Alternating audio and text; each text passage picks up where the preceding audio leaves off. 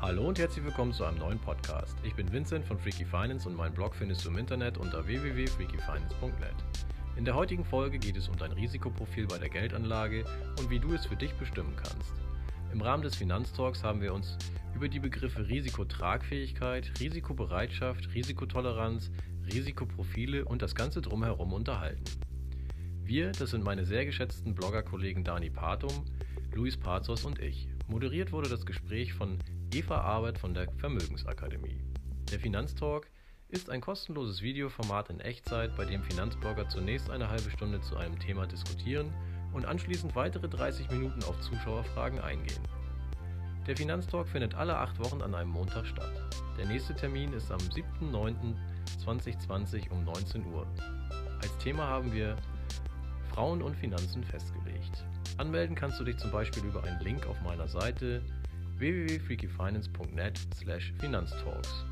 Nun lass uns aber direkt reingehen in die muntere Diskussion. Viel Spaß! Herzlich willkommen beim dies oder bei diesem zweimonatigen Finanztalk heute zu einem, wie ich finde, ganz spannenden Thema, was ja manchmal auch für die Privatperson gar nicht so leicht zu ermitteln ist. Heute wollen wir uns darüber unterhalten, wie man das eigene Risiko ja so ein bisschen besser klassifizieren kann, wie man ein Gefühl dafür bekommt, gehe ich, was ist überhaupt Hochrisikobereich, was ist ganz wenig Risiko, in welchem Bereich kann und will ich mich hier einsortieren, welches Risiko kann ich auch überhaupt tragen. Vielleicht will ich ganz viel, ich kann aber ganz wenig Risiko von äh, dem Subsystem, in dem ich unterwegs bin. Und wie immer habe ich großartige Kollegen und heute nur eine Kollegin mit an Bord, weil die Annette Weiß heute leider verhindert ist. Aber ich freue mich, euch hier wieder mit geballter Finanzpower von sehr, sehr kompetenten Menschen in der nächsten Stunde mit Rat und Tat zur Seite stehen zu dürfen. Wie immer haben wir vor, eine halbe Stunde uns auszutauschen über das Thema. Ihr könnt jederzeit schon gerne Fragen stellen und die zweite halbe Stunde ist explizit euren Fragen gewidmet. Dementsprechend freuen wir uns alle über viele Fragen. Ansonsten plaudern wir munter weiter, aber wir sind natürlich vor allem für euch da, damit ihr auch hier Wissen mitnehmt. Und ähm, ja, ich möchte euch noch ganz kurz vorstellen, wer mit dabei, äh, welche mit dabei ist als Finanzexperte. Das ist einmal die Dani Patum, Wirtschaftsjournalistin ihres Zeichens und auch Ökonomin und hat den Blog Die Geldfrau, hilft vor allem Frauen, wie der Name schon andeutet, dabei das Thema Geld wirklich zu durchdringen, Spaß darin zu haben, die Altersvorsorge mal wirklich anzugehen mit ganz einfachen Mitteln und ähm, Dani will den Frauen einfach die Angst davon nehmen. Hat auch coole Programme, ähm, arbeitet auch toll in Seminaren mit Frauen zusammen. Also auf jeden Fall mal auschecken. Hat auch tolle Reportagen schon gemacht. Also geballte Finanzkompetenz. Dann, hallo. Dann haben wir den wunderbaren Luis Pathos mit dabei von Nur Bares ist Wahres. Luis ist ein Liebhaber der Hochdividendenwerte und mag alles, was ihm so eine richtig fette Dividende bringt. Hat in diesem Bereich das Standardwerk in Deutschland auf den Markt gebracht und hat auch in einem speziellen Fall, den sogenannten Real Estate Investment Trusts, ein sehr, sehr cooles Buch veröffentlicht. Gibt auch dazu regelmäßig Seminare ähm, seit neuestem unter Corona auch online. Und ähm, ja, schaut euch auf jeden Fall sein Telegramm an, sein Finanztelegramm. Äh, es hat wahrscheinlich einen anderen Namen, aber den Newsletter, wo Luis auch ganz, ganz spannende und tolle Informationen aus der Finanzwelt sendet und natürlich auch seinen Blog. Er hat auch eine coole Facebook-Gruppe, Dani übrigens auch. Ähm, auf jeden Fall auch eine ganz, ganz heiße Empfehlung. Schön, dass du dabei bist. Ja, guten Abend, bevor ich jetzt ganz rot werde hier. Und dann auch wieder mit im Bund, worüber ich mich auch immer sehr, sehr freue, Vincent Willkommen, ein völlig entspannter, relaxter Mensch, der als Freaky Finance, man Freaky, finde ich, verbinde ich jetzt nicht so ehrlich gesagt in erster Instanz mit Vincent, weil er wirklich sehr relaxed und entspannt ist. Außer beim letzten Mal, da hat Corona ihn so ein bisschen, vorletzten Mal, beim vorletzten Mal aus der Fassung gebracht.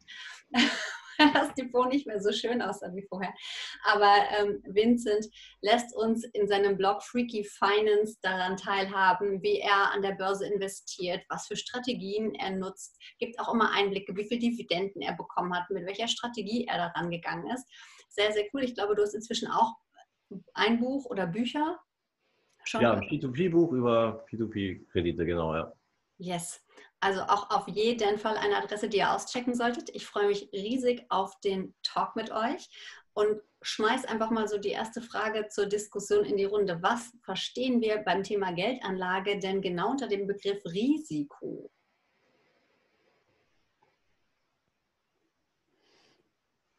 Ja, soll ich mal anfangen? Also im, im Kontext der ähm, Geldanlage geht es ja oft um dieses ähm, ähm, Chancen-Risiko-Verhältnis sozusagen. Also wie will man sich aufstellen ähm, im Bereich Geldanlage? Also es gibt ja von bis, ich sag mal, ähm, Risiko, äh, wie sagt man, risikolose Geldanlage oder ähm, risikoarme Geldanlage in Form von Tagesgeld oder ähm, Staatsanleihen von, ähm, von Ländern mit äh, bester Bonität bis hin zu ähm, Risiko- oder sehr risikobehafteten Geldanlagen wie Einzelaktien oder ähm, noch äh, krassere Sachen, was man alles machen kann, Optionsscheine und so weiter. Ähm, und da muss man ja hm, schauen, ähm, was will man erreichen, also welche Rendite will man langfristig erzielen und mit welchem Risiko will man da rangehen, um das Ziel eben zu erreichen. Und ähm, ich würde sagen, das ist immer natürlich eine sehr individuelle Sache. Ähm, man muss halt schauen, ähm, welche Risikotragfähigkeit man persönlich hat. Ähm, das äh, definiert sich über verschiedene ähm, objektive ähm, Parameter, würde ich sagen. Also wie man schon im Vermögen steht, was man für einen Job hat und was man schon so für Geldanlagen hat. Und dann gibt es eben die Risikobereitschaft. also da würde ich sagen, geht es darum, wie man persönlich ähm, geneigt ist, eben Risiko einzugehen in Bezug auf Geldanlage. Und daraus definiert sich dann eben das individuelle Risikoprofil aus diesen ganzen Parametern. Und das ist natürlich äh, von Mensch zu Mensch vollkommen unterschiedlich, weil jeder anders im Leben steht, anders mit Finanzen umgeht, ein anderes Risiko, ähm, eine andere Risikobereitschaft hat. Ja, ich denke mal, das ist das, worum wir heute hier oder worüber wir reden wollen, ne? wenn ich das richtig verstanden habe. Mhm. Und definierst genau, also Risiko Chance-Risiko-Verhältnis. Definierst du denn Risiko als Wahrscheinlichkeit eines Totalausfalls oder zum Beispiel als Schwankungsbreite um einen Mittelwert, also nach oben und nach unten? Ähm, wenn ich jetzt Risiko sage, was, was verbindest du damit? Ja, ein typischer Wert ist ja die Volatilität äh, der äh, so, eine, so eine Risiko bemisst. Ähm, ja, genau, das ist die Schwankungsbreite einer, einer Anlage und da gibt es eben Sachen, die, sag ich mal, festverzinslich sind. Ähm, da ist das wie so eine Linie und dann gibt es eben Sachen, die ähm, schwanken wie so eine Herzschlagkurve oder was das da immer ist, äh, wo es so zickzack auf und runter geht. Und ähm, ja, der eine oder andere kann natürlich nicht so gut damit umgehen, wenn er sieht, dass ähm, seine, seine Geldanlage oder sein, sein, seine Buch Stände da äh, im Depot von einem auf den anderen Tag ähm, mal äh, mehrere Prozent verlieren oder vielleicht sogar in der Phase, wo es länger bergab geht an der Börse, vielleicht auch mal die Hälfte ähm, der ursprünglichen Anlage oder Einlage dann ähm, buchmäßig weg ist. Das kann der eine oder andere nicht ertragen. Und ähm, der ist dann halt besser beraten, wenn er äh, so Sachen nimmt, ähm, die ja mehr oder weniger wie an der Schnur gezogen ähm, Rendite bringen. Aber da ist eben das Problem, dass das meistens nicht sehr viel abwirft und da muss man eben seine, hm, ja, sein Mittel finden. Äh, womit kann man leben und womit kann man aber trotzdem seine finanziellen Ziele am Ende auch noch erreichen. Ne? Korreliert denn die Schwankungsbreite, wenn ich quasi den Time, den, den Zeitaspekt auch noch mit reinnehme, in jedem Fall auch mit einem ähm, Totalrisiko. Also es kann ja sein, dass es ähm, Anlagen gibt, die immer gut ausgehen, aber krass schwanken. Das heißt also eigentlich, ähm, man manchmal auf dem hohen und manchmal auf dem niedrigen Stand sein könnte, aber sie immer gut ausgehen. Ist es zwangsmäßig korreliert? Ähm, wie hoch das Wahrscheinlichkeit, die Wahrscheinlichkeit ist, dass ich mit so einer Anlage mal den kompletten Griff ins Klo mache und wie sehr sie schwankt? Also der Anlagehorizont ist auf jeden Fall ein ganz wichtiges Parameter auch. Ähm, so länger man Zeit hat, umso höheres Risiko kann man mein, äh, meiner Meinung nach auch eingehen. Aber ich habe es nicht genau verstanden, was du meinst. Ähm, wenn es stark schwankt, dass es trotzdem auf jeden Fall gut ausgeht. Ich glaube, ähm, ja, so Sachen, die auf jeden Fall gut ausgehen mit hoher Rendite, das ist halt immer so ein bisschen anrüchig oder mit äh, Vorsicht zu genießen.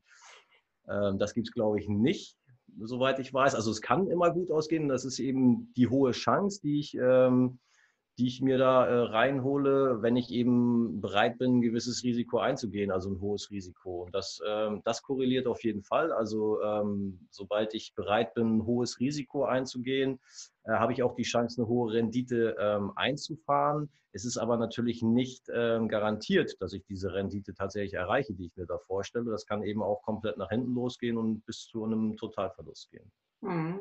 Was, was sagt ihr bei den anderen? Ich habe auch ähm, von einem Finanzexperten den Ausspruch im Ohr, dass es sehr wohl möglich ist, eine hohe Rendite auch mit sehr wenig Risiko zu erreichen, wenn man weiß, was man tut. Das Risiko eigentlich immer da entsteht, wenn man keine Ahnung hat, in was man da unterwegs ist. Was sagt ihr denn dazu? Ja, so, na, dem würde ich so erstmal pauschal nicht zustimmen, aber kann ich natürlich nochmal ausführen. Aber wir haben ja das Thema schon vor Monaten festgelegt und als das jetzt wieder hochgeploppt ist, was mir da eigentlich zum Thema Risiko sofort eingefallen ist, weil gerade die letzten Wochen haben es ja so schön gezeigt, ja, dass wir an den Kapitalmärkten Risiken ähm, unterschätzen, ja, und ähm, was die Gesundheit geht, äh, angeht, überschätzen. Ja, was den letzten Punkt angeht, da lassen sich ja genug Leute seit äh, Monaten mittlerweile demütigen, genau aus dem Grund. Und äh, was äh, das andere Thema angeht, ja, deswegen gibt es halt so viel oder gab es so viel Wirecard-Aktionäre. Ne? Also das ist, ähm, aber ich glaube, äh, um, um, noch früher anzusetzen, ich glaube einfach, der, also der Begriff an sich ist auch schon mal falsch, im Wesentlichen falsch, was die Kapitalmärkte angeht, weil im Grunde reden wir nicht über Risiko, sondern wir reden ja über Unsicherheit. Ja, ich kann beim Würfeln, da kann ich bei einem fairen Würfel, da kann ich sagen, das Risiko, dass ich eine 1 würfel oder eine 6 oder was auch immer, das kann ich genau berechnen. Aber das kann ich ja eben bei den Kapitalmärkten nicht. Ja, und, ähm, oder nur in ganz wenigen Grenzfällen. Ja, ich kann natürlich, wenn ich irgendwie eine Aktie habe und dann eine äh, Put-Option kaufe, also das Recht erwerbe, diese Aktie zum bestimmten Kurs zu verkaufen, dann kann ich ausrechnen, was ich maximal mit dieser Aktienoptionskombination äh, verliere. Das kann ich, das ist dann tatsächlich klassisch Risikoberechnung. Aber ähm, ich komme letztendlich nicht umhin und das ist, glaube ich, auch so ein ja, so ein bisschen auch unausrottbar, weil es, glaube ich, so der Wunsch nach, nach Berechenbarkeit ist da so der Pate, was einfach nicht funktioniert. Ja, ähm, und wir wissen es nicht, ja, auch wenn jetzt meinetwegen seit den letzten 400 Jahren die Kapitalmärkte gut gelaufen sind, ja, ähm, wenn wir jetzt, ja, also einen übergeordneten Bullenmarkt äh, uns bewegen, aber wie der sich entwickelt, wissen wir nicht. Ja, und ähm, wenn die letzten Monate eins gezeigt haben, dass ja, der Teufel ein Eichhörnchen ist und seine Fratze dann immer dann zeigt, unverhohlen, wenn man es eben nicht denkt und von einer ganz anderen Seite. Ähm, und deswegen ist das Thema Risiko immer so eine Sache. Es wird immer mit sehr viel Mathematik rangegangen, die meines Erachtens in dem Bereich überbewertet wird. Ja, und das sage ich als jemand, der wirklich ja eigentlich sehr mathematikverbunden ist und auch äh, in anderen Bereichen sehr gerne auf Modelle zurückgreift. Das heißt, wie würdest du sagen, an, anstatt Mathematik, trau deinem Gefühl oder wie, wie näherst du dich dem Risiko? Ja, jedenfalls nicht über Parameter. Es gibt natürlich so ein paar grundlegende Aspekte, die man sich überlegen kann. Ja, dass ich eben zum Beispiel sage, wenn ich eben breiter gestreut bin, ist es sicherlich weniger riskant, als wenn ich nur Wirecard im äh, Portfolio halte. Ja. Ja, ähm, oder es gibt also ein paar Grundregeln, beispielsweise, dass ich eben weiß, was ich mache, weil nur so kann ich das überhaupt beurteilen. Ja, also weiß, was ich mache und weiß, was ich kaufe. Ja, auch das hat ja wieder die letzten Monate gezeigt, dass bei vielen ist ja sehr viel Geld über die Wupper gegangen, weil die ja gar nicht wussten, da teilweise in was sie investiert waren. Ja, also da, da gab es ja doch einige sehr ja, lebendige plastische Beispiele. Ja, und äh, dieses, äh, dieses äh, feingranulare Ausrechnen anhand irgendwelcher impliziten Volatilitäten, klar, kann ich das alles machen, bringt mir im Endeffekt nichts, ja, sondern der Grundtenor ist ja, also, also für mich ist der Grundtenor einfach, ich gucke, was ist insgesamt eher relativ schwankungsarm, was ist vielleicht schwankungsreicher, wie mische ich das, Ja, und wie streue ich das möglichst breit? Und äh, da geht es dann eher darum, so einen Ansatz zu fahren, dass ich in möglichst vielen Lebenslagen eben nicht allzu viel verliere, ja, und nicht, äh, und nicht zu sagen, ich kann äh, mit einer 98-prozentigen Wahrscheinlichkeit ausrechnen, dass ich maximal 5% des Depotwertes verlieren werde ähm, und dann, weil sich die Parameter ändern, dann plötzlich diese Rechnung dann doch in Luft auflöst. Ja. Okay, das heißt, es gibt für dich zwei Sachen. Zum einen, was ja im Grunde auch schon heißt, wie deine eigene Risiko, Risikopräferenz ist. Ähm, du schaust, dass es nicht zu schwankungsintensiv ist und du schaust, dass du dich breit aufstellst. Du könntest ja auch sagen, ich suche mir die Wirecuts dieser Welt, um richtig viel Spaß zu haben, um möglichst viel mitzunehmen, äh, an den Heiß auszusteigen, wenn es mir denn gelingt und mich nur auf eine Sache mit all meinem Geld zu fokussieren. Das ist quasi das eine Extrem von ganz viel Risiko. Wir gehen ganz spitz rein, gehen auf eine Sache mit einer hohen Schwankungsvolatilität, die andere Seite vom Risiko. Wir wollen ganz wenig Schwankungsbreite und ganz breit aufstellen, richtig? Theoretisch, ja, klar. Und ich meine, das ist ja auch legitim, wenn ich sage, ich möchte ganz schnell ganz reich werden und nehme aber dazu äh, in Kauf, pleite zu gehen, dann ist das ja auch okay. Ja, dann kann ich mir natürlich äh, bei Freunden, Banken überall Geld leihen, mein Eigenkapital nehmen und alles auf eine Option setzen, hochgradig spekulativ. Und wenn das Ding aufgeht, bin ich halt Millionär. Ja, und wenn halt nicht, äh, dann äh, bin ich eben also. Hartz IV, ja. ja geht, geht, natürlich auch, ja. Also, aber auch das, wie gesagt, aber auch das lässt sich eben nicht berechnen. Das ist ja eben der Punkt. Ja, und ich weiß nicht, wer sich noch erinnert an die 90er Jahre, um das mal, also das ist ja eigentlich auch so ein, so ein Irrwitz. Ja, das ist ja Eva vor deiner Zeit, ich weiß. ähm, wir hatten im Jahr 1998 die sogenannte LTCM-Krise. Ja, da wird sich kaum jemand, ja, die Dani, ja, ist klar, aber ich glaube, der Vincent auch, da war es ja auch schon aktiv. Weil das war im Sommer 98, wo die Kurse dann wirklich auch massiv abgestürzt sind, auch innerhalb relativ kurzer Zeit. Und was lag dem zugrunde? Dem lag zugrunde eine, eine Hedgefonds, eine faktische Hedgefonds-Pleite. Der Chart sieht genauso aus wie Wirecard, fast übrigens. Ja. Ähm, da ist ein, hat ein Hedgefonds innerhalb kürzester Zeit 92 Prozent seines Wertes verloren und musste, was damals wirklich eine international koordinierte Aktion war, um, um 3,5 Milliarden Dollar waren es, glaube ich, zusammenzukriegen. Also heute lächerlich niedrige Summe.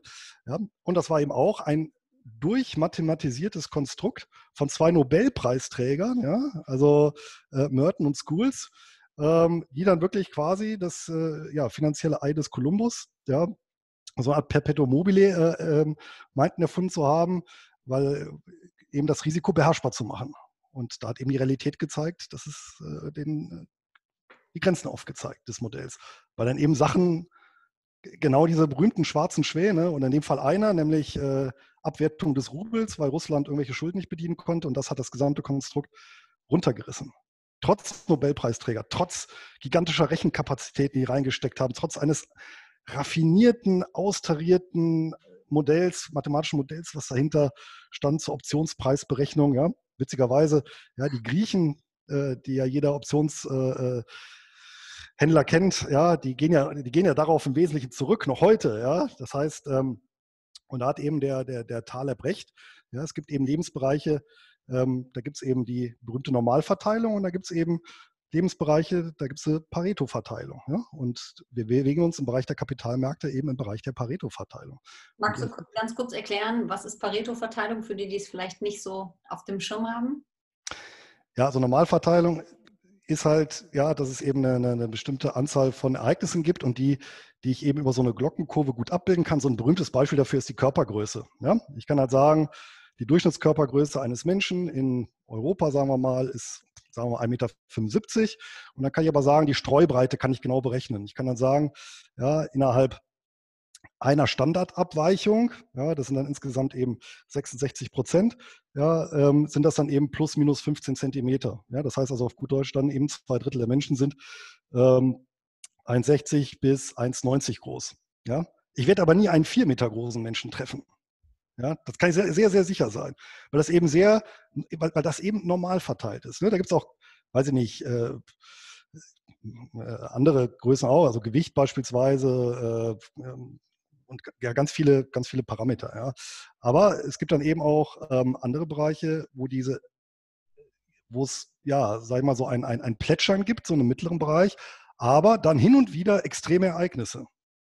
Ja, und das ist eben Pareto verteilt, also wo ich seltene Ereignisse habe, die aber sehr extrem sind ähm, und dann eben eine sehr äh, weite Phase, wo es dann eben relativ normale Ereignisse gibt. Ne? Und dann äh, beispielsweise die Kapitalmärkte gehören nun eindeutig zu diesen Pareto verteilten ähm, Ereignisräumen, nenne ich sie mal, was man auch daran sieht, wenn da halt die besten äh, wenigen Prozent von einem, von einem langen Zeitraum ähm, verpasst.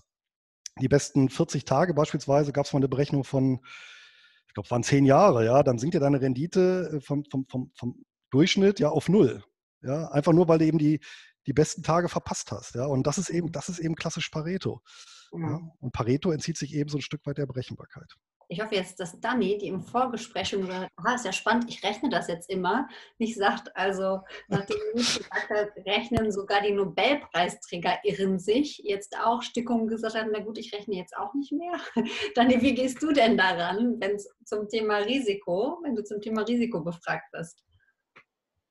Ja, also ich würde gerne noch mal einen Schritt zurücktreten und tatsächlich äh, noch mal definieren, was Risiko eigentlich ist. Und ähm, also die Finanzmarktliteratur äh, ist sich da relativ einig, dass eben ähm, Risiko tatsächlich die Wahrscheinlichkeit eines Verlustereignisses ist, also in der Geldanlage. Ne? In, ähm, und ähm, dass das Verlustereignis eintreten wird, ist sicher. Also wir werden Verluste erfahren, Buchverluste, solange wir es nicht verkaufen, werden die verschiedenen Geldanlagen ähm, Verluste produzieren, so oder so. Das sehen wir jetzt an den Aktienmärkten, die massiv abgeschwungen sind durch eben diese Corona-Krise. Aber wir wissen eben nicht wann, also mit welcher Wahrscheinlichkeit diese Verluste eintreten werden. Ähm, und das ist dann eben der Unsicherheitsaspekt, den ähm, Louis gerade angesprochen hat. Aber es ist nicht, also um das nochmal gerade zu rücken, es ist nicht die Unsicherheit, dass eventuell Verluste eintreten werden. Das ist es nicht. Die Verluste treten ein. Die Frage ist, mit welcher Wahrscheinlichkeit und wir wissen eben nicht wann. Das ist ganz wichtig, das auseinanderzuhalten nach meiner, ähm, nach meiner Einschätzung. Und ähm, dann ist es tatsächlich so, dass es auch wichtig ist, dass jeder für sich selber überlegt, was ist für mich eigentlich Risiko äh, bei der Geldanlage? Ist es auch schon ein Risiko, ähm, dass ich, dass ich äh, das überhaupt nicht einschätzen kann, dass ich ständig Angst habe? Ist das mein Risiko? Oder ist es tatsächlich das Risiko, ähm, dass die, dass die Werte im Portfolio schwanken? Oder ist es wirklich das Verlustrisiko? Was ist Risiko eigentlich für mich? Das ist auch noch ein ganz wichtiger Punkt, den ich finde, den jeder für sich auch selber durchgehen sollte, mit einem Blatt Papier. Ähm, und das nächste ist, dass genau diese, diese Schwankungsintensität äh, bei verschiedenen Geldanlagen auch unterschiedlich sind. Also Aktien schwanken anders als Gold. Ähm, oder Immobilienwerte schwanken anders als Aktienwerte zum Beispiel. Ähm, und äh, sich damit auseinanderzusetzen, ist auch ganz wesentlich, nämlich um dann dahin zu kommen, um auszurechnen, wie viel vertrage ich denn an Risiko, wie viel Risiko kann ich in mein Leben integrieren bei der Geldanlage und wo sollte ich möglichst wenig Risiko nehmen und risikoarme Anlagen vor allen Dingen in meinem Portfolio haben ähm, und wo kann ich eben höhere Risiko oder risikoreichere Geldanlagen tatsächlich mit welcher Gewichtung im Portfolio haben. Das ist so meine Herangehensweise. Du rechnest nicht das Risiko aus, sondern du rechnest immer nur deine eigene Tragfähigkeit aus des Risikos und sagst grundsätzlich, sobald wir von den ganz sicheren Anlagen, wo uns irgendwer sagt, wie der Staat Deutschland, äh, eine Bundesanleihe äh, hat das Risiko null. Wenn wir uns davon wegbewegen, dann sagst du ganz wichtig, dass man einfach schon mal im Kopf hat, finde ich für die Börsenpsychologie auch ganz wichtig den Hinweis, es wird Verluste geben, aber realisiert sind sie ja erst, wenn du zu dem Punkt aussteigst. Es sind erstmal nichts als Buchverluste und wir wissen nicht, wann und in welcher Höhe diese Verluste uns treffen könnten. Und wenn wir den Zeitstrahl mit reinnehmen, dann kann es eben sein, wenn wir sagen, am 21.05.2022 muss ich an mein Geld, dass dann der schwarze Schwan flattert, alles gerade in einem totalen Down ist und wir dann ein Problem haben könnten, zum Beispiel. Ja, und es ist, es ist so, ähm, dass ich mir schon die Verluste anschaue. Also bei, den, bei Aktien, wenn ich in Aktien investieren möchte, also in breite Indizes ähm, zum Beispiel, dann gucke ich mir an, wie sind denn die Aktienmärkte am tiefsten abgeschwungen? Da gibt es ja Tabellen zum Beispiel. Ne? Da kann man sehen, ah, ich weiß es gar nicht, in der Dotcom-Blase, glaube ich, war am, am, Jahresende der Verlust 2002 bei 45 Prozent oder so, nagelt mich nicht fest. Ähm, und ähm, in anderen Krisen standen sie auch um die 40, teilweise 53 Prozent maximaler Abschwung. Und ähm, im Grunde müsste ich mir das anschauen, mich fragen, wenn ich in Aktien investieren möchte, in einen, in einen breiten Korb, nicht hier in Einzelaktien. Bei den Einzelaktien ist das Risiko immer Totalverlust, also im Grunde Schwankungsbreite 100 Prozent nach unten äh, und Open End nach oben. Ähm, aber wenn ich so einen Mix habe, ähm, dann müsste ich mir tatsächlich angucken, wie die sind die Indizes tatsächlich abgeschwungen maximal. Und das ist das mein maximaler, im Grunde auf historischen Daten basierenden maximaler Verlust, den ich vielleicht mich gegenüber sehe. Das kann natürlich in Zukunft ein anderer sein. Wir gucken ja immer nur rückwärts gewandt. Ne? Ähm, und ähm, damit muss ich mich auseinandersetzen. Und wenn ich in den breit gestreuten Index ähm, mein Geld investiere, was weiß ich, 50.000, und der Index ist in der Vergangenheit um die Hälfte abgeschwungen, dann muss ich eben gucken, ob ich 25.000 äh, an Verlust aushalte oder nicht, ob ich das Geld brauche oder nicht. Und äh, wenn ich 25.000 Euro nicht aushalte, dann mische ich mir risikoarme Geldanlagen rein. Das klingt jetzt vielleicht ein bisschen kompliziert, aber bei Aktien finde ich, ist es noch relativ simpel. Ähm, anders wird es bei, also bei, bei großen zusammen, äh, bei, also wenn wir mehrere hundert äh, Aktien drin haben, bei Einzelaktien ähm, musst du dich da anders aufstellen. Und ähm, wenn du Immobilien hast, hast du aber wieder ein anderes Risiko als bei Aktien. Weil beim, bei, der, bei der Immobilie hast du die, dann kommt es darauf an, was du damit machen willst. Willst du, willst du nur selber drin wohnen oder hast du es, äh, um es zu vermieten? Dann musst du Rücklagen bilden, damit du Ausfälle, wenn du zum Beispiel einen Mieter hast, das ist ja auch ein Risiko. Da musst du Rücklagen bilden. Sollten die Miete, sollte die Miete ausfallen, damit du deine Hypotheken bezahlen kannst. Also Aktien haben dann schon mal ganz andere ähm, Risikotoleranzen und Risiken als zum Beispiel jetzt Aktien oder auch Gold. Ähm, und so nähere ich mich an dieses Thema an, wenn es darum geht, wie stelle ich mich denn jetzt auf, welches Geld kann ich investieren, ähm, welche Verluste kann ich tatsächlich aushalten für mein Leben, weil ich mein Geld brauche. Wie rechnest du es denn? Du hast ja gesagt, auf der einen Seite guckst du dir an, wie sieht die Geldanlage an sich aus, also genau. wie sah die Vergangenheit aus. Luis hat ja vorhin schon mal gesagt, es gibt auch Ereignisse, die scheren sich nicht daran, wie die Vergangenheit war, die machen ganz neue Tiefststände. Mhm. Ähm, das heißt, auch das ist natürlich nur eine gewisse Wahrscheinlichkeit und keine Determinante, wie es in der Vergangenheit aussah. Ähm, mhm. Aber wie, wie errechnest du denn, ähm, was du heute willens und in der Lage bist, an Risiko zu gehen? Mhm. Also zuerst äh, musst du natürlich deine ganzen ähm, Sicherheitspuffer und so weiter aufgestellt haben. Davon gehe ich jetzt mal aus, ne, dass, wir das, dass das einfach schon da ist, die Sicherheitspuffer. Äh, also dass du deine, deine Netto-Sachen, äh, deine Netto-Einkommen mindestens drei bis sechs Monate zurückgelegt hast. Ähm, und ähm, dann geht es darum, dass ich tatsächlich äh, mir anschaue, wie sicher ist mein Einkommen, welche Höhe hat mein Einkommen, welche Verbindlichkeiten habe ich, was muss ich alles bedienen, eine Haushypothek, äh, wie viele Kinder habe ich, wie viel Verantwortung trage ich eigentlich, wie viel, auf wie viel Geld kann ich tatsächlich wirklich verzichten im Monat, im Jahr ähm, und kann investieren. Und ähm, dann, äh, das, kann, das, das, muss, das musst du ausrechnen, auf wie viel kann ich verzichten und wie viel nicht. Und dann gucke ich, ähm, wie sind die Aktienmärkte in der Zeit eben abgeschwungen. Kann ich dann eben, was weiß ich, wenn ich sage, ich kann ähm, 1000 Euro sparen, von denen kann ich, 300 äh, könnte ich verzichten zum Beispiel. Dann kann man das äh, hochrechnen. Da gibt es ja Tabellen dazu, wie ich mische zwischen risikoarmen und risikoreichen Anlagen. Und so nähert man sich dann an diese Sache. Äh, verändert sich auch laufend, je mehr, je, mehr je mehr Verantwortungen du hast, desto mehr Geld musst du zurücklegen. Ähm, und ähm, ich kann dir das jetzt nicht auf dem Papier ausrechnen, aber so nähere ich mich dieser, also nur bei rein, nur bei den Aktien. Ne? Eva. Aber, aber das ist ja, das ist ja auch ein vernünftiger Ansatz, den Dani beschreibt, weil eben nicht durchmathematisiert ist. Ja, und ähm, mhm. was sie letztendlich beschreibt, ist ja, das mache ich ja auch. Und das ist ja etwas, was sich Szenariotechnik nennt. Das heißt, ich gucke, wie ist jetzt so eine bestimmte Vermögensverteilung. Und dann schaue ich mir mal an, drauf an, wie würden bestimmte Szenarien darauf wirken. Ja, nämlich wie, wie, wie sähe das denn dann aus, wenn wir jetzt äh, ein Abschwung hätten wir bei der Dotcom äh, Blase war zwischen 2000 und 2003, wo ich also drei Jahre fallende Kurse hatte. Ja, Deutschland, DAX, ne, 70 Prozent minus. Ja, Dow Jones waren es wohl um die 35 Prozent. Ja, ja, und ich kann es auch mal ganz, ganz radikal rechnen. Und wenn ich halt äh, das brutalst äh, historische Szenario, dann lege ich halt mal die minus 89 Prozent von 1929 bis 32 an. Ja.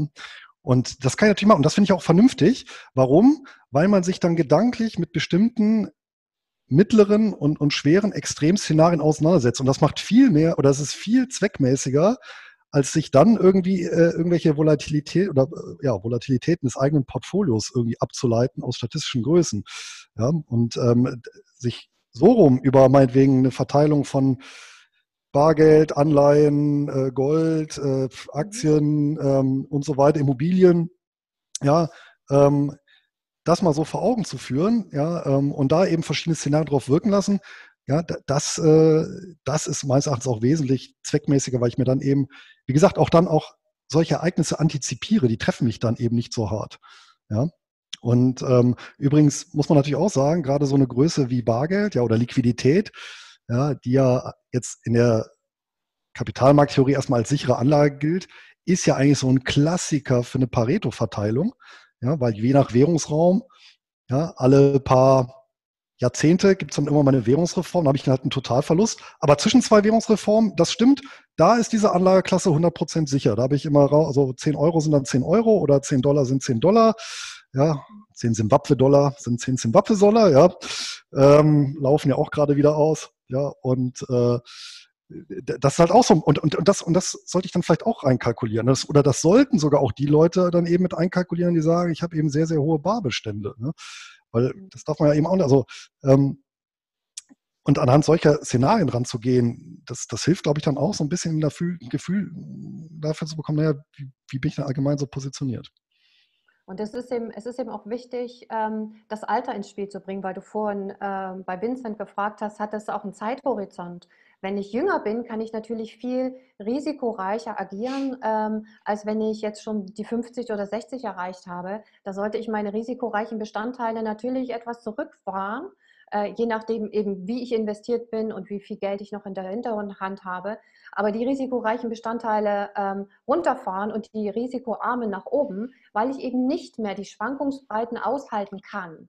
Ähm, also keine 15 Jahre vielleicht mehr Zeit habe, bestimmte Verluste wieder auszusetzen. Ne? Das, ist ja, das ist ja so in der Rückbetrachtung eigentlich der, äh, der Anlagehorizont, ne? so bei Aktien zwischen 13 und 15 Jahre, wo dann tatsächlich die Renditen positiv sind. Ja. Ähm, das außer, wenn nicht, ne? außer, außer, wenn du halt nur in Japan investiert bist. Wir reden davon weltweit, Aktien. Ja, weltweit. klar, aber das ist ja auch, ja, aber genau, ja. aber das ist ja, das ist ja gerade die Gefahr. Wenn du gesagt hättest ja. hier, oh, in den 80er Jahren, oh, japanischer Aktienmarkt, super interessant, alles da rein, ne, mit dem Geld meiner Verwandten, wie Eva gesagt hat. Ich glaube, ich hatte das ja ins Spiel gebracht, ne, aber spitz rein, ja, ähm, die hatten jetzt gerade 30-jähriges Jubiläum ne, vom Höchststand. Ne, um die 40.000 der Nikkei, der dümpelt jetzt immer noch bei 22.000 rum. Ja, also 30 Jahre reden wir. Ja, eine Generation. Ja, Brutal. Ja.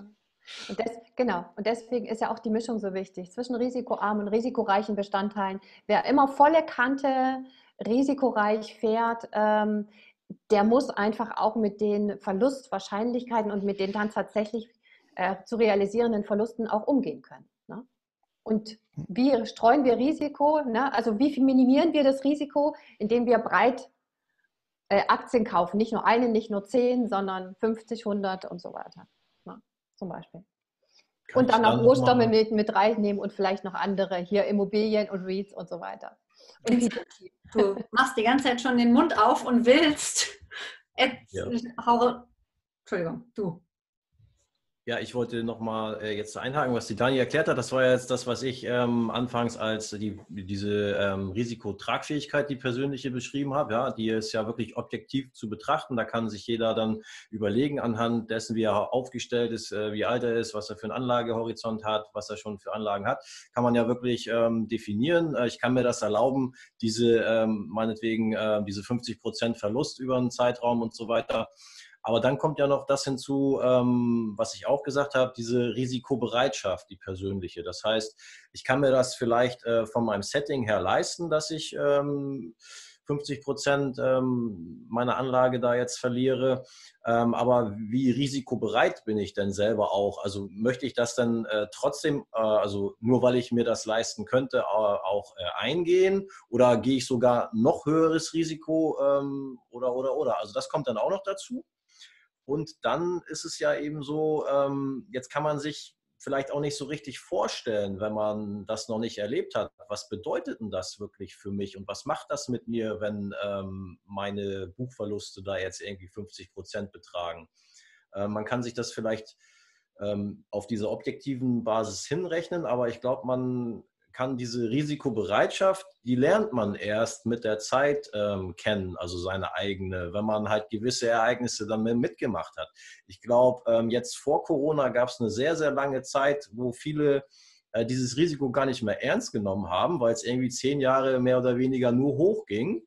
Und alle haben gedacht, so, ähm, mit Aktien, da, da, brauchst du einfach nur laufen lassen. Ich meine, das war ja tatsächlich so, da konntest du ja fast kaufen, was du wolltest, da ging ja immer alles irgendwie hoch. Und ähm, jetzt auf einmal gab es halt dieses krasse Ereignis und da sind halt bestimmt viele dann ähm, auch überfordert gewesen in der Situation, äh, weil es eben so krass und so überraschend ähm, nach einer so langen Zeit ähm, des Aufwärtstrendes dann krass runterging. Ja, und ähm, da denke ich, braucht es eben solche Ereignisse. Die müssen vielleicht nicht immer so einen, so einen, traurigen und so einen krassen Hintergrund haben, aber dass man da so den einen oder anderen Dämpfer mal mitbekommt, um da geerdet zu werden, um das realistisch einschätzen zu können, glaube ich, ist halt auch ganz wichtig. Ne?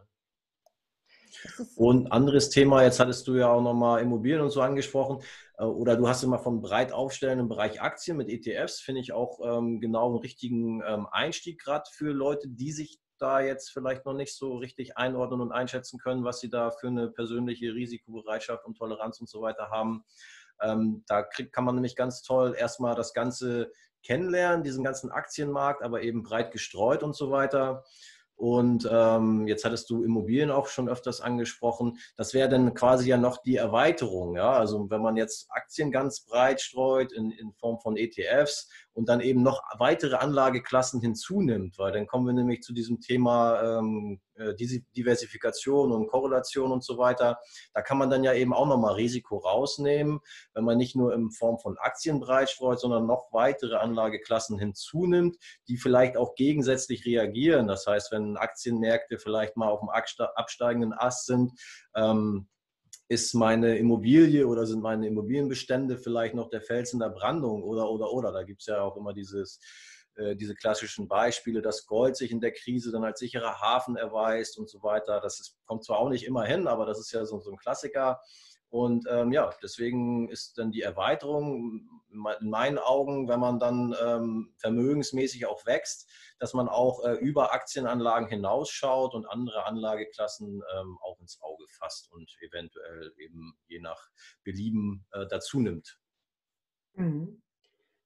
Könnt, könnt ihr vielleicht mal so eurer Erfahrung nach, also ich denke, wir haben jetzt alle gehört, dass es wirklich schon auch viele Faktoren gibt, die einfach individuell unterschiedlich sind und es jetzt auch nicht die eine Blaupause gibt, die für alle mit wenig Risiko, für alle mit mittlerem und für alle mit viel Risiko ähm, möglich ist. Aber könnt ihr vielleicht mal aus, aus allen Möglichkeiten eine rausgreifen, wo ihr sagt, so könnte zum Beispiel ein sehr risikoarmes Gesamtportfolio aussehen. So sieht so ein Portfolio im mittleren Risikobereich aus und so sieht ein Portfolio aus von jemandem, der immer auf Adrenalin ist, der es richtig ähm, mit Gravums möchte und der auch die Wahrscheinlichkeit eines Totalverlustes im deutlich höheren Bereich zu tragen hat als jemand in der Mitte oder am Risikoreich, äh, risikoarmen Ende. Wer mag welches machen? Wir haben ja hier drei Menschen und drei Bereiche sitzen. Ja, ich habe ja eben schon mal angerissen, halt wie so ein junger Mensch vielleicht, der mm, mit dem Risiko sich jetzt vielleicht noch nicht so gut einschätzen kann, anfangen könnte, halt eben mit einem breit gestreuten ähm, ETF zum Beispiel. Da kann man auch mit kleinen Sparraten anfangen. Ähm, da gehört auch nicht viel zu dann. Ähm, da kann man sich dann halt erstmal grundsätzlich informieren, so einen ETF-Sparplan aufsetzen ähm, mit einem monatlichen Betrag, den man ähm, dort bereit ist, erstmal ähm, zu investieren. Ähm, ich setze jetzt auch voraus, was Dani vorhin schon gesagt hat, dass da so eine Haushaltsrechnung besteht und dass Notgroschen vorhanden ist und so weiter. Das sollte natürlich die, die absolute Basis des Vorgehens sein und dass man die wichtigsten Risiken abgesichert hat. Aber dann das nächste wäre dann eben schon so ein ETF-Sparplan, äh, weil man als junger Mensch eben einen sehr langen Anlagehorizont hat und eben auch diese Schwankungen, die Aktien äh, auch in Form von ETFs mit sich bringen, ähm, aussitzen kann. Und ähm, ja, ist zwar wieder nur ein Rückblick, aber rückblickend betrachtet wissen wir ja, dass über einen längeren Zeitraum ähm, dann eben solche Aktienanlagen ähm, positive Renditen erwirtschaften. Und so lernt man eben dieses Umfeld kennen und ähm, ja, wenn man sich da wohlfühlt und, und meint, mehr machen zu können, dann kann man ja auch in Richtung Einzelaktien gehen und dann äh, eben auch in der Folge eventuell in weitere Anlageklassen ähm, ja, reinschauen und reinwachsen und eben auch über Diversifikation noch weiteres Risiko rausnehmen. Würdest du denn, wenn jemand jetzt wirklich sagt, also du hast schon gesagt, Zeit ganz wichtig, du hast jetzt gesagt, bei einem jungen Menschen, der noch viel Zeit hat, würdest du denn, wenn jemand sagt, um Gottes Willen kein Risiko. Das, was ich habe, will ich behalten. Damit darf nichts passieren. Würdest du dem auch sagen, okay, sobald du 15 Jahre oder mehr hast, wäre meine Empfehlung ein breit gestreutes ETF-Depot? Ja, klar, das ist meine Empfehlung, weil ich da wahrscheinlich ein anderes ähm, Gefühl dann für habe als dieser Mensch. Und das ist, glaube ich, auch ein weit verbreitetes Problem bei uns in Deutschland, dass die Leute sehr, sehr ängstlich äh, im, im, Bereich der Geldanlage agieren und das nicht nur da. Eben, dass deswegen eben ganz, ganz viel Geld ähm, ja auf solchen ähm, ja, Sichteinlagen und irgendwas, was eben kein, also vermeintlich hohes Risiko, äh, vermeintlich ähm, risikolos ist, aber eben auch überhaupt gar keine Rendite bringt, sondern im Gegenteil von der Inflation aufgefressen wird. Ähm, da herrscht so viel Angst dass das eben so ist, wie es ist. Und das ist nicht gut, weil ich glaube, mit einem bisschen mehr Risiko, ich rede nicht davon, dass man da total durchdrehen muss und ähm, ja, Vollgas Risiko fahren soll. Aber so, so ein bisschen mehr Mut, glaube ich, äh, würde uns in Deutschland da gut tun ähm, in Richtung ähm, Aktienanlage. Und wenn es eben in Anführungsstrichen nur ETFs sind, das ist ein breit gestreuter äh, Korb an, an Aktien, das ist auf einen auf Index. Ähm, da kann man halt langfristig gesehen normalerweise nicht viel falsch machen. Und ja klar, wäre das mein Rat, das dann trotzdem zu machen. Aber wenn das einer äh, partout nicht will, dann bleibt dem halt eben nur ähm, ja, Tagesgeld oder Festgeld oder irgendwelche Staatsanleihen, die im Zweifelsfall ähm, negativ rentieren. Und was willst du da machen? Ja, da kommst du natürlich nicht mit dem Vermögensaufbau voran, hast aber diese vermeintliche Sicherheit des deutschen Staats im Hintergrund oder so. Also, und das ist ja auch im Prinzip nur ähm,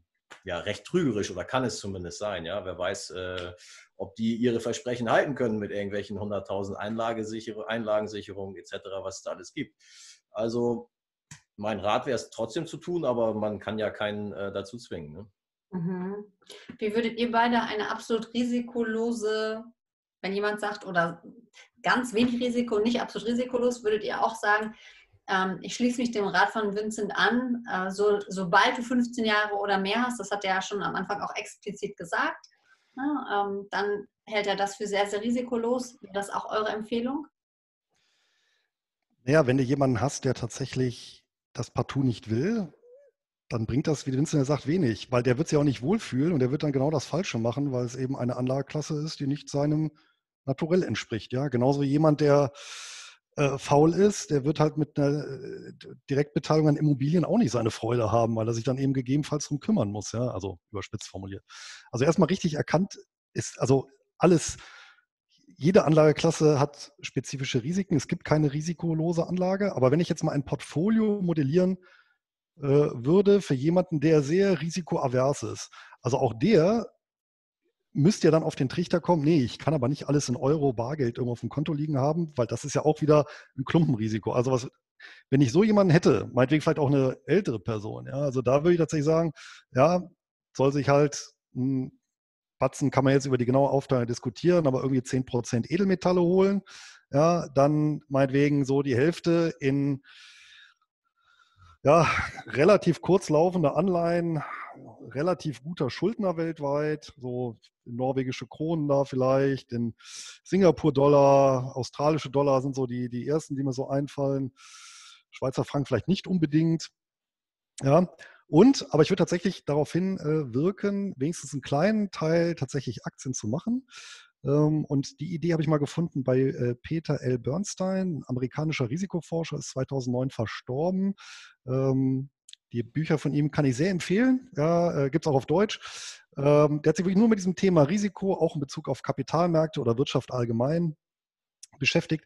Und der hat mal geschrieben, Investoren sollten quasi 20 Prozent oder ja, so bis zu 20 Prozent ihres Vermögens kontraintuitiv anlegen. Also selbst der, der, der übelste Zocker sollte zumindest 20 Prozent konservativ anlegen, ja, und selbst der, der Angsthase sollte 20 Prozent dann in äh, äh, unternehmerische Beteiligung anlegen, ja, ähm, einfach äh, tatsächlich um ähm, erstens kann es sein, durchaus sein, ich habe Unrecht, ja. Mhm. Und dann habe ich wenigstens einen kleinen Teil, der, der mich da ein bisschen schützt.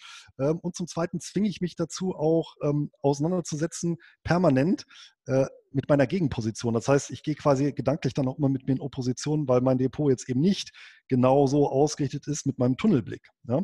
Und ähm, das wäre dann halt auch so ein Thema, wo ich sage, ja, ne, so 10% Gold, 10% Euro, dann irgendwie 50% so gestreut über entsprechende Anleihen solventer Schuldner oder 60 Prozent, dann geht es auf und dann die letzten 20 Prozent so ein weltweiter Aktienkorb. Mhm. Okay.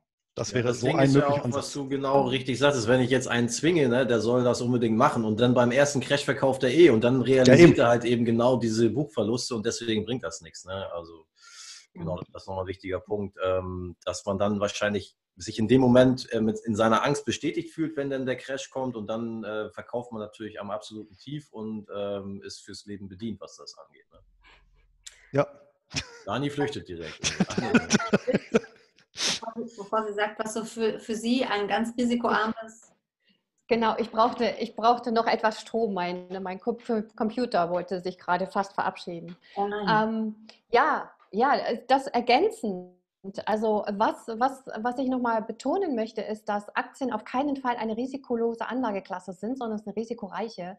Und selbst wenn wir es breit streuen, also über hunderte von Aktien, ist und bleibt es eine risikoreiche Anlageklasse. Ähm, und äh, wir können das Risiko damit nicht, äh, wir können es streuen, aber wir können es nicht eliminieren, weil es immer systemimmanent ist, also in der, in der Anlageklasse steckt. Und äh, wenn ich 100 Prozent in, in Aktien investiere, zum Beispiel im ETF, wie Vincent äh, richtig gesagt hat, dann ist das kein risikoarmes Investment, sondern hochriskantes Investment, äh, selbst wenn ich es 15 Jahre stehen lasse, weil die Schwankungen einfach so hoch sind in der Vergangenheit, ähm, dass das Risiko immanent bleibt. Was risikoarm ist, ist genau sind Anleihen, Staatsanleihen oder tatsächlich Bargeld äh, oder Guthaben auf den, auf den Konten. Ähm, wo wir aber darauf aufpassen müssen, dass die Inflation da natürlich äh, dran knabbert. Absolut richtig. Also äh, ein risikoarmes äh, Portfolio ist eben ganz viele Staatsanleihen, genau, also das, was Luis gesagt hat, genau so, ähm, Guthaben und kaum Aktien, kaum Gold und so weiter, weil das alles risikoreiche Anlageklassen sind. Ähm, und wenn ich so ein mittleres, ähm, mittleres Portfolio habe, also man kann es ja, ein risikoarmes wäre zum Beispiel 20 Prozent Aktien und dann Anleihen und Guthaben 80 Prozent zum Beispiel. Ähm, und dann kann man ja noch ein bisschen Gold mit reinmischen. Ähm, aber das wäre so ein sehr risiko, relativ risikoarmes. Mittleres Risiko ist 50 Prozent Aktien, 50 Prozent die, die Anleihen äh, zum Beispiel und Guthaben. Und ein riskantes ist das, äh, was Vincent eigentlich gesagt hat, ist 100 äh, Prozent Aktien zum Beispiel. Ähm, oder du hast 80 Prozent in Aktieninvestments mit ETFs und 20 Prozent Anleihen zum Beispiel. Ich habe, ähm, der, eine, es gibt eine Studie der Universität Mannheim, äh, die habe ich hier da, und die haben, die haben was ganz Interessantes berechnet auf, ähm, auf historischen Daten, haben sie sich verschiedenen Portfolien angeschaut, um zu gucken, welche Rendite ähm, die erstens die Inflation schlägt und ähm, eine gute Optimierung für jeden für jede Privatanlegerin wäre über den langfristigen Horizont. Und die haben zum Beispiel eine Mischung, würden Sie empfehlen, aus Aktien 60 Prozent, Renten, das sind diese, die Staatsanleihen, sehr guter Schuldner, kurzlaufend, also nicht länger als drei Jahre.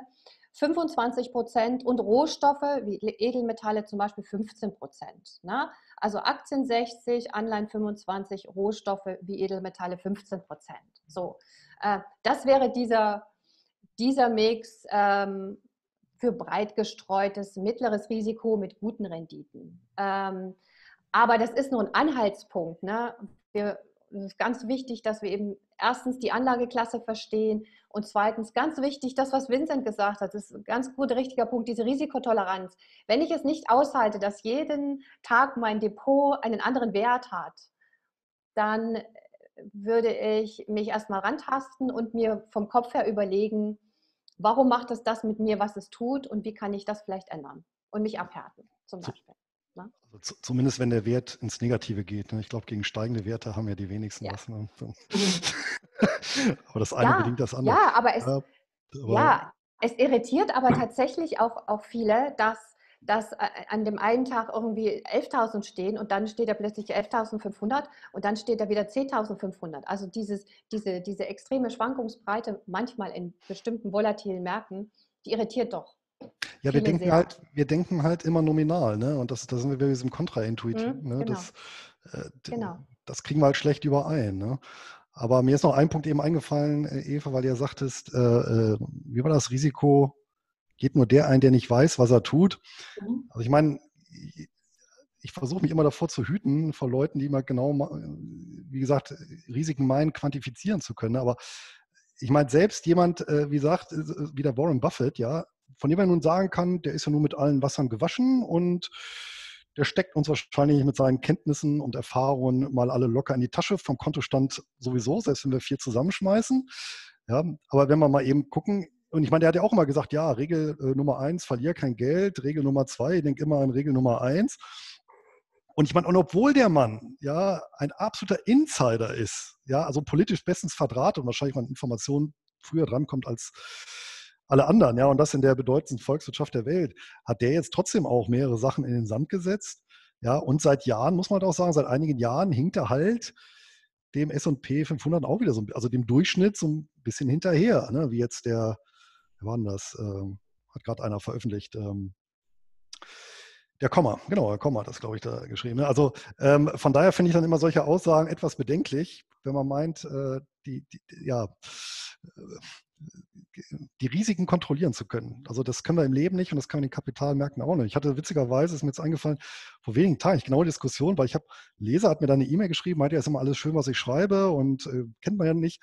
Aber letztendlich, was ich machen würde, das wäre doch alles nur Finanzentertainment. Das war der Originalton. Äh, fand ich jetzt auch gar nicht böse so. Er hat es ja auch begründet, weil er meinte, es wäre Entertainment, weil ich würde ja den Lesern gar nichts an die Hand geben. Ich würde nicht berechnen, was für, äh, mit anhand statistischer Parameter, was für ein Risiko würden die eingehen, was für eine Rendite würden die erzielen, wann sind genau die Einstiegspunkte, was sind Ausstiegspunkte und das sind doch alles Sachen, die müsste ich den Leser an die Hand geben, sonst können wir gar keine Entscheidung treffen. Da habe ich ihm geschrieben, das geht komplett am Wesen der Kapitalmärkte vorbei. Und wenn ich das machen würde, dann wäre es kein Finanzentertainment mehr, sondern dann wäre es wirklich billige Finanzpornografie, wie wir sie überall haben. Ja? Und das ist halt wirklich, eigentlich ist sogar eine Falle, ja, eben weil wir diese, diese Illusion einer, einer Präzision, äh, äh, der wir dann eben gerne unterliegen. Also gerade du, Luis und Vincent, du hast ja auch dieses Peer-to-Peer-Buch geschrieben. Ihr seid ja schon auch jetzt nicht nur im klassischen ETF-Weltportfolio, sondern ihr habt ja schon auch noch andere Assets, mit denen ihr reingeht. Meine, also man kann natürlich, ähm, wenn man so ein Weltportfolio aufbaut, das ist ja nichts außer Unternehmensanteile über alle Branchen, über alle Länder, über alle Währungen wirklich verteilt, sodass man in jedem sich vorstellbaren Bereich investiert ist. Aber dennoch gibt es ja auch noch weitere Möglichkeiten, sein Geld für sich arbeiten zu lassen. Vorhin hattet ihr einmal die Rohstoffe, ihr hattet auch die Immobilien. Ähm, dann habe ich ja verraten, dass du Hochdividendenwerte liebst. Vincent hat das Peer-to-Peer-Buch. Wie, wie betrachtet ihr denn weitere Investmentmöglichkeiten im Gesamtkontext? Ab wann würdet ihr sagen, da kann man mal einen Blick drauf werfen. Und ab wann würdet ihr sagen, Schuster, bleib mal bei deinem ETF-Depot, damit fährst du gut und erst wenn du fünf Jahre Erfahrung hast, kannst du dich vielleicht mal ans nächste wagen. Oh, also beispielsweise Vincent und ich, wir machen so ein Videoformat auch alle zwei Monate zu Optionen. Und das ist natürlich schon ein sehr spezielles Thema, weil wenn man da jetzt Fehler macht, die können halt recht teuer werden. Also einfach handwerkliche Fehler. Magst du kurz erklären für die, die es vielleicht nicht kennen, was ist eine Option? Ja, Option, eine Option ist ein Recht, ein bestimmtes Wertpapier zu einem bestimmten Tag, zu einem bestimmten Kurs kaufen oder verkaufen zu dürfen. Also es ist ein Recht. Ja, also da, da, da, ja, und diese Rechte kann man standardisiert über spezialisierte Broker handeln. Ja, und das Schöne ist, die, die, ähm, dadurch, dass die werden nicht imitiert oder sowas, sondern es ist wirklich was ganz Unmittelbares zwischen zwei Parteien. Ja, beispielsweise, äh, ich bete äh, dir, Eva, an, äh, innerhalb oder in den nächsten 30 Tagen 100 ähm, äh, Amazon-Aktien zum Stückpreis von XY äh, abzukaufen. Und dafür zahlst du mir eine Prämie und hast du quasi so deine Amazon-Aktien gegen ein Stück weit versichert. Das wäre so ein Optionsgeschäft. Ja? Einer kauft, einer verkauft. Also es gibt mal so, so ein Zwei-Parteien-Geschäft. Und das kann man sich zum Beispiel auch zunutze machen. Äh, das erläutern eben der Vincent und ich da so ein bisschen, wie wir das eben machen, um eben Zusatzeinnahmen zu erzielen. Also wirklich eine, eine wirklich konservative Ausrichtung, die aber ein, einen kleinen, konstanten Ertrag, aber eben kontinuierlich liefert. Ja, das ist so ein bisschen das Ziel. So, und da muss man aber schon, das ist zum Beispiel so eine, so eine Anlageklasse, da muss man A, die zugrunde liegende Wertpapierklasse schon kennen. Also man sollte schon wissen, wie Aktien funktionieren. Ja, man sollte damit Erfahrung gesammelt haben. Und man muss dann natürlich gerade bei Optionen, weil das, wie gesagt, wenn man es handwerklich falsch macht, dann kann man schnell viel Geld verlieren. Ja, wenn man eben statt einem Call einen Put kauft oder, äh, oder statt äh, Verkaufen kauft oder ähnliches, ja. Ähm, da muss man halt wissen, wie das sich mit dem Thema dann auch beschäftigen, ja. Und das ist eben nicht so ganz banal, wie dann zu sagen, naja, ein ETF bildet die Weltwirtschaft ab, passt schon, lege ich mir ins Depot. Ja, das mache ich jetzt gar nicht despektierlich. Das hat ja auch seine Berechtigung, ist ja auch super. Ja, ähm, aber da muss man halt eben ein bisschen, ja, bisschen genauer hingucken. Ja? Oder so ein Thema, was ich ja sehr viel bespiele, für mich persönlich natürlich, ist das Thema Vorzugsaktien, weil die so ein ganz eigenes Rendite-Risikoprofil haben, ja, wo eben viele institutionelle Investoren auch ähm, drin sind. Aber das ist auch so ein Bereich, sagen wir, wenn man so das Allgemeine kennt, dann kann man sich damit mal so ein bisschen, bisschen genauer befassen. Und wen es dann interessiert, ähm, ja, der, der kann dann auch investieren. Aber wenn er sich eben nicht wohlfühlt, dann eben nicht. Ja, zum Beispiel ich selber kann mit Kryptowährungen nicht so anfangen. Das ist eben so ein Bereich, habe ich mal ausprobiert, habe ich dann irgendwann sein gelassen, weil es mich halt äh, ja, nicht anspricht. Wahrscheinlich bin ich einfach noch zu analog. Ich weiß es nicht, was so ja, Geld angeht. Ne? Also das heißt, deiner Meinung nach ähm, sind die ersten Schritte in so einem Weltportfolio ganz gut und danach schaut man einfach, wo zieht es mich hin, was macht mir Spaß, was interessiert mich, wo, wo möchte ich mich stärker vertiefen, um mir vielleicht auch noch weitere Spielfelder zu eröffnen. Ja, wenn es denn Spielfelder sein sollen. Ne? Aber wichtig ist, denke ich mal, auch, klar, sich erstmal so die Grundlagen, also wer jetzt äh, ja, null Kenntnisse hat, der soll es tatsächlich mit so den Basisvehikeln vertraut machen. Also wirklich ganz einfach. Ja, was, was ist Tagesgeld? Ja, was ist eine Anleihe? Was ist eine Aktie? Ja, und dann so die, die, die Mäntel drumherum, was ist eben Fonds, was ist ein ETF? Und dann, wie es halt immer im Leben ist, ne? vom Allgemeinen zum Speziellen, vom Einfachen zum vielleicht Anspruchsvolleren. Ja, und ähm, ja, und dann merke ich ja auch, das Gute ist ja auch, ich merke dann im Laufe der Zeit, was spricht mich an, was, was interessiert mich. Ja, und wer eben sagt, nee, ETF finde ich zu langweilig, ich, ich möchte lieber mir selber 100 Aktien ins Depot legen, ist ja auch in Ordnung, wenn ich mich damit wohlfühle. Mhm. Okay. Finde ich genau richtig. Andersrum gibt es aber zum Beispiel Leute, die komplett mit Immobilien groß werden. Ne? Also, ja. und die sagen, Aktien oder so, da stecke ich jetzt nicht drin. Ich habe aber komplett äh, meinen Fokus auf Immobilien, habe da mein Know-how aufgebaut. Vielleicht komme ich aus einer Familie oder aus einem Umfeld, äh, wo viel mit Immobilien gelaufen ist und wenig mit Aktien.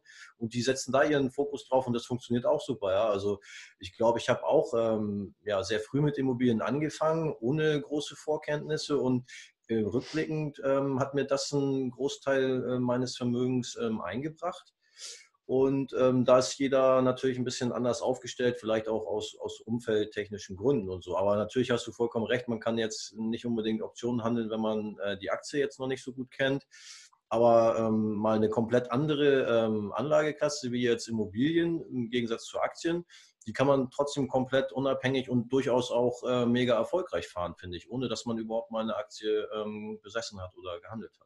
Hm. Man ja. muss natürlich bei Immobilien sagen, dadurch, dass wir den Fremdkapitalhebel haben, können wir damit schneller quasi Kapital hebeln, ist aber natürlich dann auch mit einem anderen Risiko verbunden.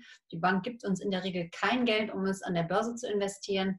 Bei Immobilien sagen sie, okay, hier Beton, also meine Plastikband hier ist jetzt nicht aber ja, äh, wir, wir bauen Substanzwerte, aber ich finde auch es ein ganz, ganz spannendes Feld. Ich persönlich würde auch jedem immer raten, sich mit ähm, zumindest diesen beiden Feldern grundlegend mal vertraut zu machen und dann zu gucken, womit will ich anfangen oder will ich vielleicht auf beiden äh, Bereichen anfangen. Aber ihr seht schon als Zuschauer, es ist kein so ganz einfaches Thema. Man muss sowohl das Risiko einer Anlage einschätzen können, als auch für sich selber berechnen, wie sieht es bei mir aus, was habe ich für finanzielle Verpflichtungen, ähm, was kann ich im schlimmsten Fall verkraften und sich dann überlegen, was könnte für mich das geeignete Startsetting sein. Und dann kann man sich vertiefen, wie Louis so schön sagte, vom Allgemeinen ins Spezielle. Habt ihr jeder noch so ein letztes Risiko-Schlaglicht-Statement, was ihr abgeben möchtet? Ja, mir ist noch eine andere Klasse eingefallen komplett risikolos, ja, und äh, sowohl inflations- als auch deflationssicher, absolut und immer das Humankapital. Total wichtig. Es ist auch ganz häufig so, wenn man sich umschaut, dass wenn man 5000 Euro hat und die investieren kann, dass wenn man sie in die eigene Bildung investiert, dass das, was man an Return on Investment daraus kriegt, die allercoolste Rendite ist im Vergleich zu den anderen Anlagen. Ne? Also es gibt auch sicher irgendwann mal einen Punkt, da ist das mit abnehmendem Grenznutzen vielleicht nicht mehr so, aber gerade am Anfang kann man da immer eine Menge reißen. Dani. Das war jetzt die Frage. Abschließender Statement. Also, genau. ähm, was ich vielleicht nochmal betonen möchte, ist, dass ähm, es, dass, dass der Rückschluss zwar stimmt, äh, mit Risiko ist eine Rendite möglich, aber es nicht stimmt, dass wenn ich ein hohes Rendite, Risiko eingehe, ich eine hohe Rendite bekomme. Diesem Trugschluss darf niemand bitte aufsitzen. Man kann nur in der Rückbetrachtung sagen, weil ich ein bestimmtes Risiko eingegangen bin, habe ich eine bestimmte Rendite bekommen. Aber wenn ich ein massiv hohes Risiko eingehe und zum Beispiel ein Drittel meines Vermögens auf Wirecard setze, dann sieht man, dass eben dieser, dieser Umkehrschluss nicht stimmt. Ohne Risiko keine Rendite, aber nicht hohes Risiko gleich hohe Rendite. Das ist extrem wichtig, das zu verstehen. Ähm, und ähm, ja, ich wollte vorhin noch was dazu sagen, ähm, aber das habe ich jetzt irgendwie vergessen. Ich wollte noch irgendwie ne, die, an euch beide. Was war deine Frage vorher, vorab? Uh, anyway. Also, nee, waren die anderen Assets, ob du quasi nur auf. Ach so, genau, genau. Ich würde es auch so machen, ähm, es vor allen Dingen vom Ziel her aus, äh, ausrichten. Wenn ich Vermögen aufbauen will, dann hat das bestimmte Stufen und genauso, wenn ich ähm, genau was Vincent und Louis gesagt haben, mit was ich mich wohlfühle, was ich, wo ich auch Lust drauf habe, mich mit auseinanderzusetzen und dann die, sich dann langsam drauf, drauf ähm, vorarbeiten. Genau. Aber das Ziel ist vor allen Dingen auch wichtig. Warum will ich Vermögen aufbauen? Für was genau? Na, wenn ich, wenn ich äh, was für die Rente haben will, ist es was anderes, als wenn ich jetzt ein Geschäft ähm, entwickeln will und ich das Geld in drei Jahren brauche oder so. Ne? Ja, Vincent, dein letztes Risikoschlaglicht? Oh, ich glaube, es ist alles oder vieles gesagt. Ähm, ja, langsam rantasten und ja, dann findet man sicher auch seinen Weg. Ähm, es kann nicht schaden, sich für die ganze Thematik so ein bisschen zu interessieren. Dann fährt man wahrscheinlich ein bisschen besser, als wenn man gar nichts macht oder das anderen überlässt. Also ja, also dieses, dieser Punkt mit dem Humankapital ist sicherlich ganz wichtig, dass man sich selber da ein bisschen äh, schlau macht und ähm, auch einen Teil in, in sein eigenes Wissen investiert, ja. Und wie gesagt, es gibt ja auch von den Kollegen großartige Blogs, Bücher, Kurse. Ja, ähm, guckt einfach, wo ihr andocken könnt, um euren Kopf fit zu machen für, den Thema, für das Thema Vermögensaufbau und loszulegen. Ich fand es wieder sehr, sehr spannend und sehr, sehr cool. Auf Facebook waren noch so zwei, drei kleine Fragen. Da können wir im Nachgang nochmal durchpflügen und noch ein bisschen antworten. Ähm, schön, dass ihr mit dabei wart. Danke an alle, die live auch mit zugeschaut haben. Und ähm, ich drücke euch die Daumen für einen optimalen Ausgang bei eurer Journey und einer guten Einschätzung eures eigenen Risikoprofils. Und in acht Wochen sehen wir uns im Finanztalk wieder. Bis dahin. Ciao, ciao. Bis Tschüss. Dann. Bis dahin. Tschüss.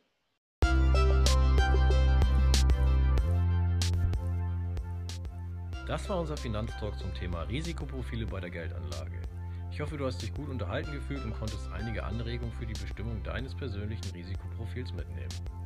Vielleicht hast du auch Lust, beim nächsten Finanztalk live dabei zu sein, dann melde dich schon jetzt für den Talk am 7.9. um 19 Uhr an. Dazu gibt es einen Link auf meiner Seite www.freakyfinance.net slash Finanztalks. Damit bedanke ich mich bei dir fürs Zuhören und verabschiede mich bis zum nächsten Mal. Ciao, ciao.